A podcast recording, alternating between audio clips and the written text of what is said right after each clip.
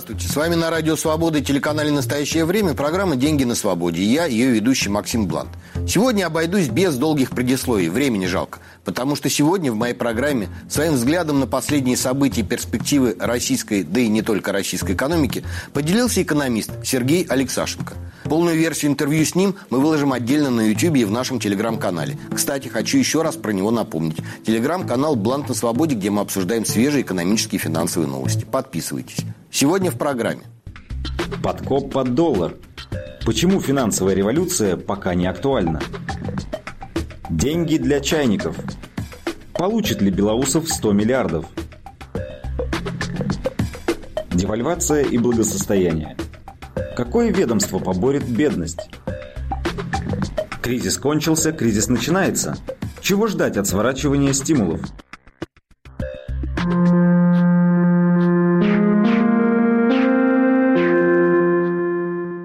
Закончился Петербургский международный экономический форум. В отличие от меня, у моего сегодняшнего собеседника, блестящего экономиста Сергея Алексашенко, изначально никаких ожиданий не было. Честно говоря, у меня не было в отношении Петербургского форума никаких завышенных ожиданий, даже заниженных ожиданий не было.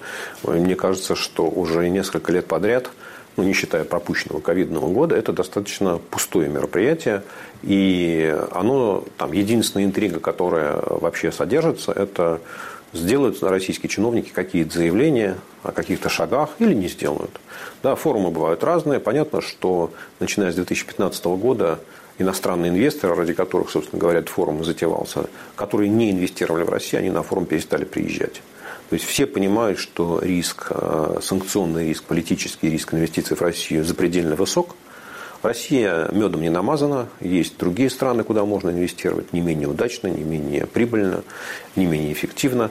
Ну вот поэтому на форуме представлены те иностранные компании, которые уже в России работают, ну, которым, собственно говоря, с подводной лодки деться некуда, не приедешь, ну, значит, к тебе придет доктор или там налоговая проверка или полковник ФСБ.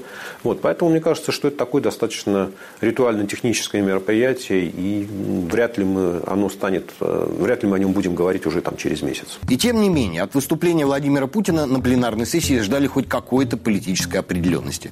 Однако главный спикер предположил предпочел сосредоточиться на внутренних экономических вопросах. Тут у нас, оказывается, все в порядке, а перспективы и вовсе головокружительные. Пандемию прошли с минимальными потерями. Расти будем за счет масштабных инвестиций в инфраструктуру. Регионам поможем деньгами. Они, в свою очередь, должны создать благоприятные условия для крупных инвесторов. Малому бизнесу тоже поможем. И будем бороться с глобальным потеплением. А уж когда заработает международный рынок углеродных единиц, вот тут и заживем с нашими-то лесами. А предстоящей встрече с президентом Джо Байденом практически ни слова.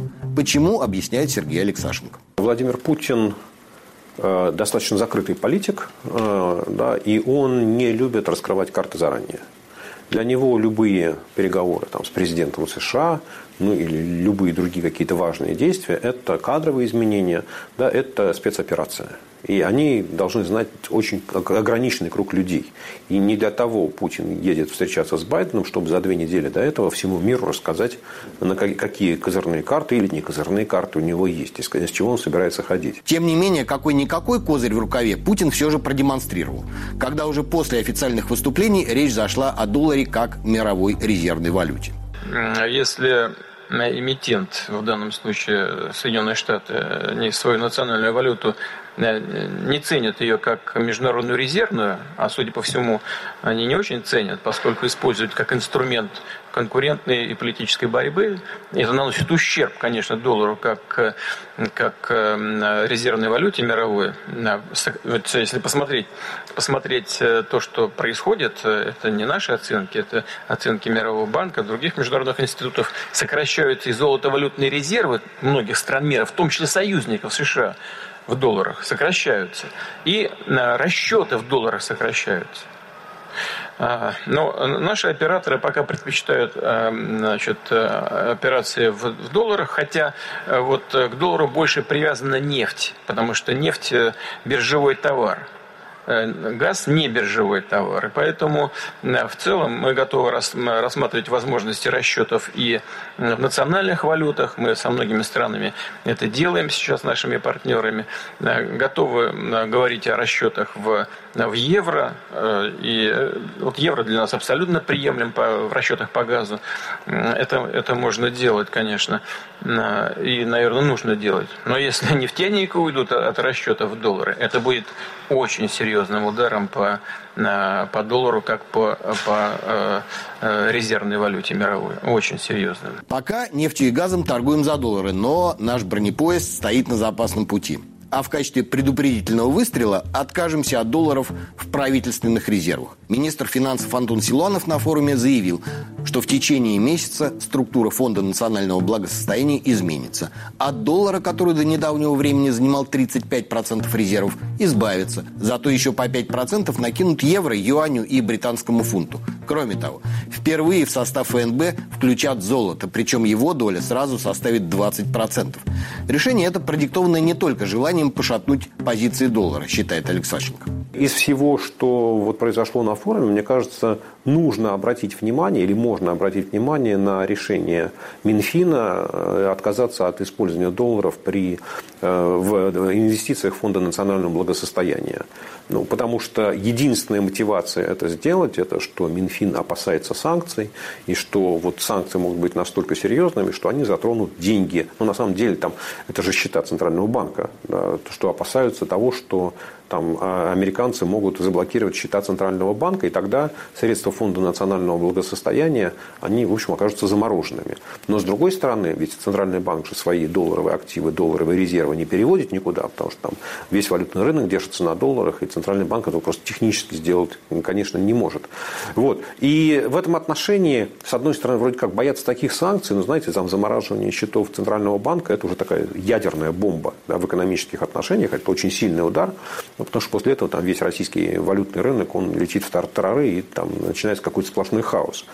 Или мы считаем, что вот это демонстративное действие э, российских властей, Кремля, Путина, да, сказать, что вот типа они нужны нам ваши доллары, мы выше этого, да, и знаете, что у нас тут есть такое секретное оружие, что мы продадим сейчас эти 30-35 миллиардов долларов, и там вся мировая экономика перевернется и отвернется от долларов. Знаете, когда у России там на пике было американских казначейских обязательств где-то там чуть меньше 100 миллиардов долларов, да, а у Китая 2,5 триллиона, ну, в общем, понятно, что весовые категории совершенно разные. И там Российский Центральный банк продал за эти годы практически все свои казначейские бумаги американские и ну, сделал это достаточно плавно, технически. И а он не, может отказаться от инвестиций в долларах, соответственно, там есть, видимо, облигации американских банков или какие-то краткосрочные обязательства американских банков, может, даже корпоративные облигации.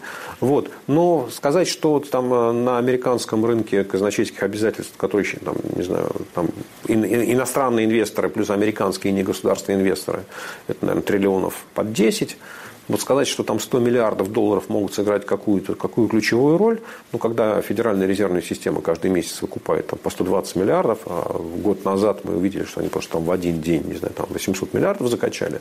Да, понятно, что вот это явно ну, испугать э, там, мышиным хвостиком кошку, например. Да? Поэтому, конечно, относиться всерьез к этому невозможно. К доллару и возможным последствиям сворачивания стимулов я вернусь чуть позже. А пока еще об одной теме, которая обсуждалась в том числе и на форуме в Петербурге.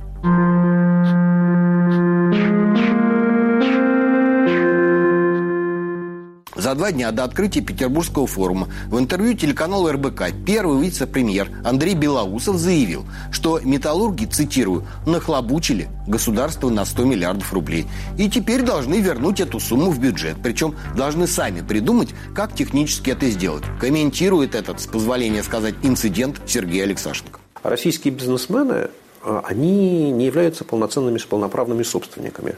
Вот вся собственность, которая у них есть, она и ими и Путиным трактуется как э, мы вам дали временно это поддержать и побыть бенефициарами. То есть вы можете управлять этой, в текущем режиме управлять деятельностью этих активов, компаний, можете зарабатывать деньги, можете получать прибыль, можете даже ее себе забирать. Но как только мы вам скажем, что это нужно кому-то продать, вы должны вскочить, побежать и продать. Если, вам, если вы кто-то захочет почему-то сам продать, Он не может пойти найти покупателя, он должен прийти к нам, и мы скажем, можно ли продать.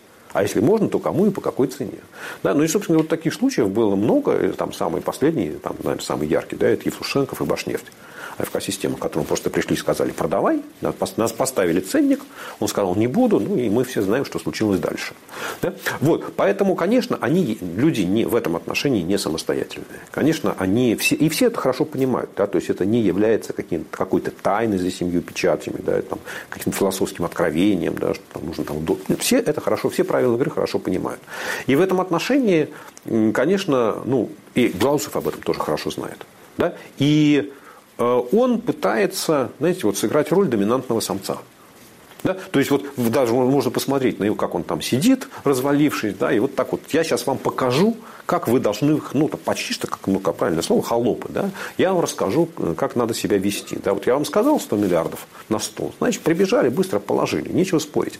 Но мне кажется, что он несколько переоценил свои возможности, а, потому что, конечно, вот те олигархи, не знаю, крупные бизнесмены, те миллиардеры, которые владеют теми компаниями, ну, контрольными пакетами этих компаний, на которые он пытается наехать Белоусов, да, они, ну, как говорится, не первый день на свете живут, да, и очень хорошо понимают российские политические реалии, у них огромное количество лоббистов, и они уже выстроили стратегию защиты, они уже понимают, что в конечном итоге решение будет принимать Путин, понимают, как на него нужно воздействовать, какие аргументы ему можно положить на стол, и, собственно говоря, вот, вот эта вся линия защиты, она уже объявлена и озвучена, что да, конечно, все хорошо, там ну, во-первых, нехорошо нас пугать и нехорошо там, с нами разбираться да, в таком режиме. А во-вторых, смотрите, мы в первой половине 2021 года заплатили налогов на 350 миллиардов рублей, рублей больше, чем заплатили год назад. Вот это там в три раза превышает тот ценник, который нам поставил Белоусов. Мы считаем, что мы в расчете. Ну и кроме того, если вас волнует стоимость металла на ваших стройках, ну давайте договоримся. Давайте мы по оптовой цене будете закупать у нас большие партии, и мы вам с радостью все это дело продадим. Да, поэтому мне кажется, что вот с одной стороны, да, мы можем говорить о том, что Белоусов вот со своим таким лобовым носорожьим наездом, он, видимо, все-таки отлетит как бильярдный шар от э, стены или от другого бильярдного шара. Э, вот. Но с другой стороны, э, понятно, что когда сюжет выйдет на уровень Путина, да, то он может либо согласиться с тем, что 350 миллиардов это достаточно, либо скажет, знаете, ну, там, дайте еще там 50.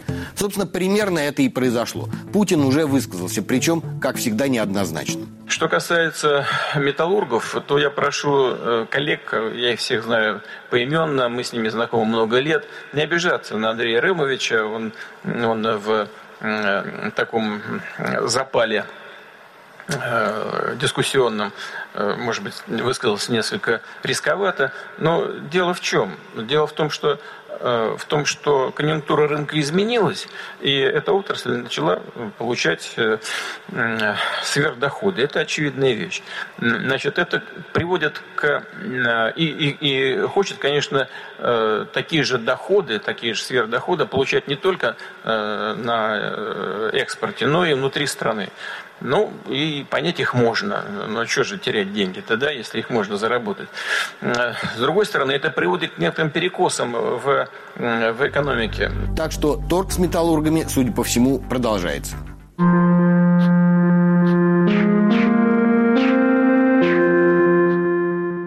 А теперь о том, чего не было на питерском форуме, но что куда важнее для кошельков россиян, чем устремленная в будущее низкоуглеродная экологическая повестка. Буквально несколько цифр, которые многое объясняют. До начала пандемии нефтяные котировки колебались в районе 60 долларов за баррель, а доллар стоил примерно 60 рублей. Сейчас нефть 70 плюс и доллар тоже 70 плюс. Для экспортеров нефти лучшего и желать не стоит. Для всех остальных дополнительный, как выражаются в Банке России, проинфляционный фактор. О том, какие еще цифры изменились в России за год пандемии, в коротком сюжете Артема Радыгина. Цена на нефть держится около 70 долларов за баррель. На прошлой неделе она даже добралась до 72, но доллар в России не становится дешевле. Его цена все еще выше 72 рублей. Зато в России растут цены на бензин. Почти 50 рублей за литр 95-го. Еще два года назад, до пандемии, его можно было купить на 5 рублей дешевле. Драгоценные металлы золото, серебро, палладий, платина тоже выросли в цене. Почти в полтора-два раза. Подорожали в России и продукты. За последние два года рубль обесценился больше, чем на 7%. Минимальный набор продуктов при этом подорожал почти на тысячу рублей. Квадратный квадратный метр жилья по стране подорожал почти на 20%, в Дальневосточном и Центральном округах почти на 50%. Как отмечает ЦБ, в 2021 году уровень закредитованности россиян поднялся выше исторического максимума. На данный момент долговая нагрузка на население выше 12%. Центробанк даже попытался повысить ставку после большого числа ипотечных кредитов в 2020, но даже с повышенной ставкой россияне стабильно продолжают влезать в долги. Общий объем кредитов для физических лиц после пандемии вырос почти на 14%, а реальный заработок россиян уменьшился почти на 4%. И снова комментарий Сергея Алексашенко о девальвации и инфляции особенность э, российской экономики, да, или специфика, ведь она безумно зависит от э, сырья, от экспорта сырья. И это хорошо известно. Да, там 50% экспорта – это нефть и нефтепродукты. Да, вот что говорить. И каждый экономический кризис, который в России случается, он приводит к тому, что рубль девальвируется. А в обратную сторону не хочет. Да, и вот он так скачками раз упал, кризис. Да? И объяснить, наверное, тоже достаточно просто. Ведь э, в конечном итоге курс доллара – это одна из, как одна цена, да? вот одна из важных цен да, или существующих в экономике. Вот, то есть, это цена иностранной валюты. Это цена, по которой вы можете взаимодействовать там, с внешним миром. Да? Вы можете покупать валюту, на которую вы можете купить вообще все то, что в России не производится. И вот э, ну, собственно, в рыночной экономике цена – это инструмент э, восстановления сбалансированности. Да, и вот получается так, что с каждым кризисом, с каждым кризисом в российской экономике что-то сдвигается. Российская экономика становится менее конкурентоспособной. В российской экономике там, возникают какие-то очередные дыры, очередные провалы. И вот для того, чтобы ситуацию сбалансировать, экономика сама, опять без какого-либо приказа, естественным инструментом балансировки выступает курс рубля. Все эконометрические модели, расчеты от разных экспертов, которые проводились в России, они достаточно четко говорят о том, что это дорога с односторонним движением. То есть, если рубль ослабевает, если рубль девальвируется, то с коэффициентом 10 к 1 э, э, ускоряется потребительская инфляция. То есть, на каждые 10% девальвации рубля, там, соответственно, там, на 1% вырастает годовая инфляция. И это соотношение там, оно достаточно устойчиво на разных периодах времени проверенное. А в обратную сторону это не работает. То есть укрепление рубля не приводит к замедлению инфляции. Да? Вот, ну, вот, вот, такая, вот, э, вот такая, такая механика, так это работает. Да? Проблема в том, что инфляция – это дополнительный налог на бедных. Известное определение, не я его придумал. Я еще в прошлой программе начал говорить о чрезвычайно низкой эффективности российской системы социальной защиты. Опять же, к такому выводу пришел не я один, а еще и эксперты Всемирного банка. Они же предложили изменить подход к борьбе с бедностью и ввести минимальный гарантированный доход. Сегодня своим взглядом на проблему бедности делится Сергей Алексашенко. Система, описанная Всемирным банком, ну, вполне логичная, вполне понятная и ну, правильная. Да? То есть, если у вас есть там, самые бедные, есть деньги для того, чтобы помогать самым бедным, ну, ну в общем, желательно эти деньги направлять в эту категорию. Да? И если у вас этих денег много, ну, ну конечно, хорошо, что вы там будете помогать там, не 12% самым малообеспеченных, а поднимать планку 15 или, может быть, даже 20. Да? Но, конечно, первая задача – это вытащить тех, кто в самом низу, да? и обеспечить какой-то уровень жизни. Насколько я понимаю, э, там, вот в России пытаются создать то, что называется социальное казначейство, которое должно будет вот, выполнять именно такие функции. Ведь для того, чтобы э, осуществить вот эту программу адресной социальной помощи, вы должны очень четко идентифицировать э, семьи, идентифицировать э, их доходы да, и там, количество э, членов семьи, и понять, вот, соответствует или не соответствует. Мне кажется, что вот при всей э, мощи российской как это сказать, системы слежения за населением, да, вот она работает в какую-то другую сторону. То есть, вот э, там за аккаунтами в социальных сетях э, российские власти следить умеют и с удовольствием этим занимаются. Ну, а за вот, банковскими счетами, впрочем. За банковскими счетами тоже, да. А вот за уровнем жизни населения, да, вот за, за тем, том, как, в каких условиях живут семьи, как-то вот не хочется этим заниматься. За это же звездочки на погоде. Ведь вот э, там слежением за политической оппозицией да, там занимаются люди, которые там вот кого-то выследили или придумали какое-то преступление, получили звездочку, премию, погоны. А здесь вот сидят люди, условно говоря, там, в Минсоцзащиты, или как он там сейчас называется, да, вот они должны свою работу делать. Вот они там, они могут ее так делать, они могут ничего не менять и получать свою зарплату они могут пыжиться, тужиться и внедрять вот эту систему социального казначейства и то, что описано в Всемирный банк, и при этом у них ничего не изменится.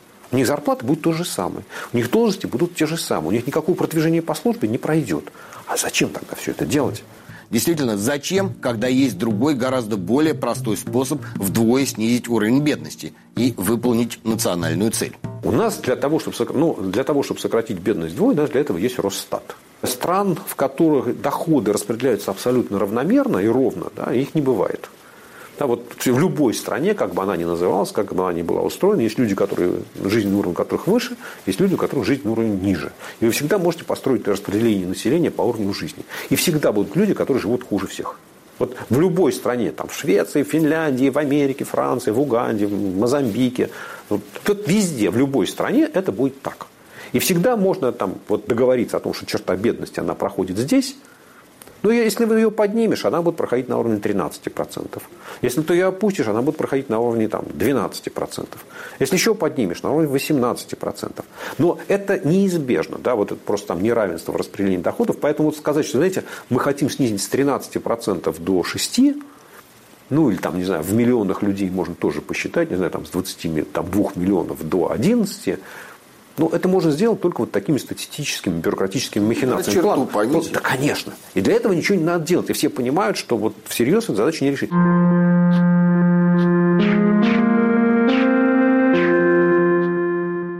Российская экономика пока не закрылась окончательно от внешнего мира. И если в последние годы ее влияние на глобальные тренды свелось к минимуму, обратное утверждение было бы неверным. Россия по-прежнему серьезно зависит от состояния мировой экономики. А там все далеко не так безоблачно, как хотелось бы.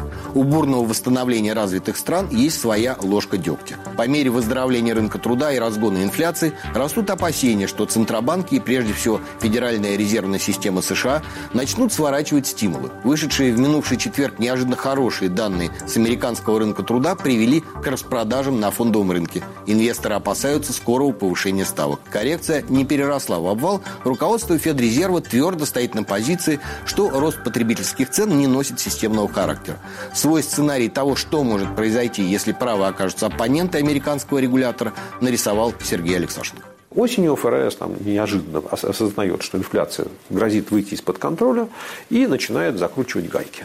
Да, и там, начинает там, количественное сжатие, начинает повышение процентной ставки.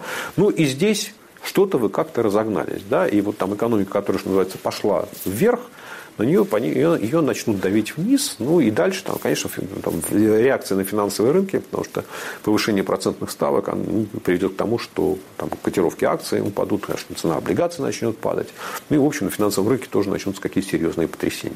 Если вот гипотеза о том, что процент, рост процентных ставок приведет к падению котировок акций облигаций, это означает, что пенсионные накопления американцев обесценятся. Ну, там, в какой-то части. Да, это означает, что э, пенсионные фонды, которые, в том числе там, на уровне штатов, у них возникнет дефицит ресурсов, и им нужно будет искать какие-то деньги. Ну, вот такой вот, как вот постепенно нарастающий, усугубляющийся финансовый кризис, который может... И дальше... ФРС обратно включить. И, вот, да, да, да, да, да. И дальше вот ФРС сталкивается со всем этим делом, он говорит, так, или мы сейчас снова начинаем включать печатный станок, или мы возвращаемся к тому, что называется сегодня э, контроль за процентными ставками.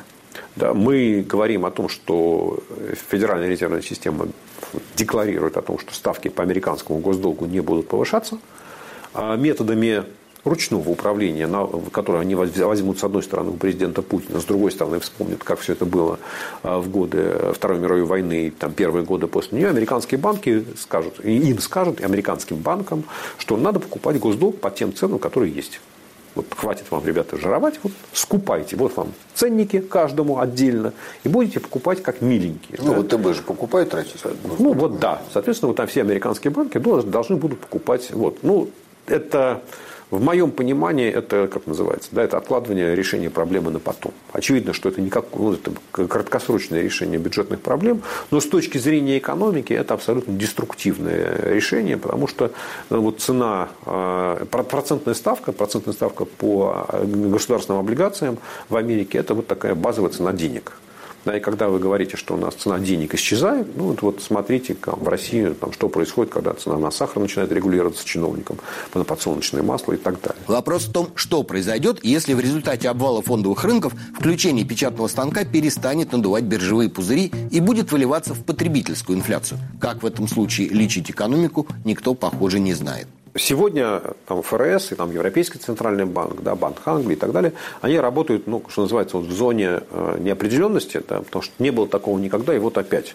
Да, то есть э, ситуация после кризиса 2008 года, она сильно нетрадиционная, не то, что было раньше. И поэтому говорить, вот как, вы знаете, вот, вот если там в 79-82 годах было так, то и сейчас будет так. Это все-таки, наверное, не совсем правильно, да, потому что ситуация очень сильно изменилась.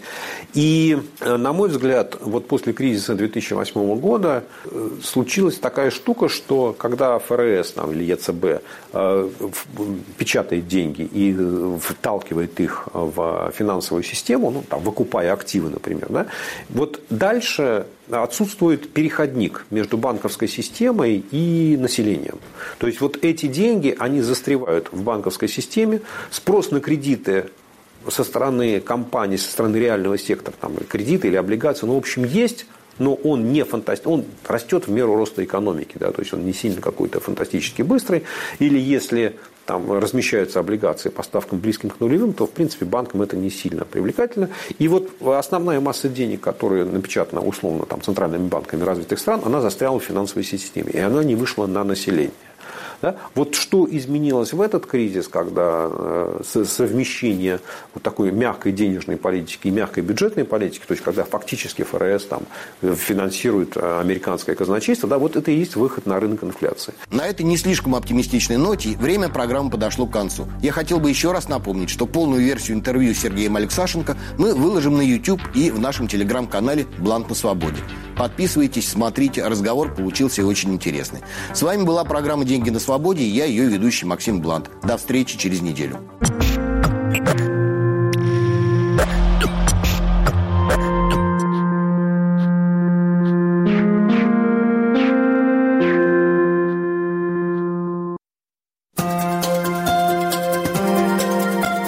Теперь Радио Свобода в мессенджерах Viber и Telegram. Свободные системы обмена сообщениями мгновенно познакомят вас с точными новостями и новыми публикациями «Свободы». Эпоха свободной информации. Каналы «Радио Свобода» в мессенджерах Viber и Telegram.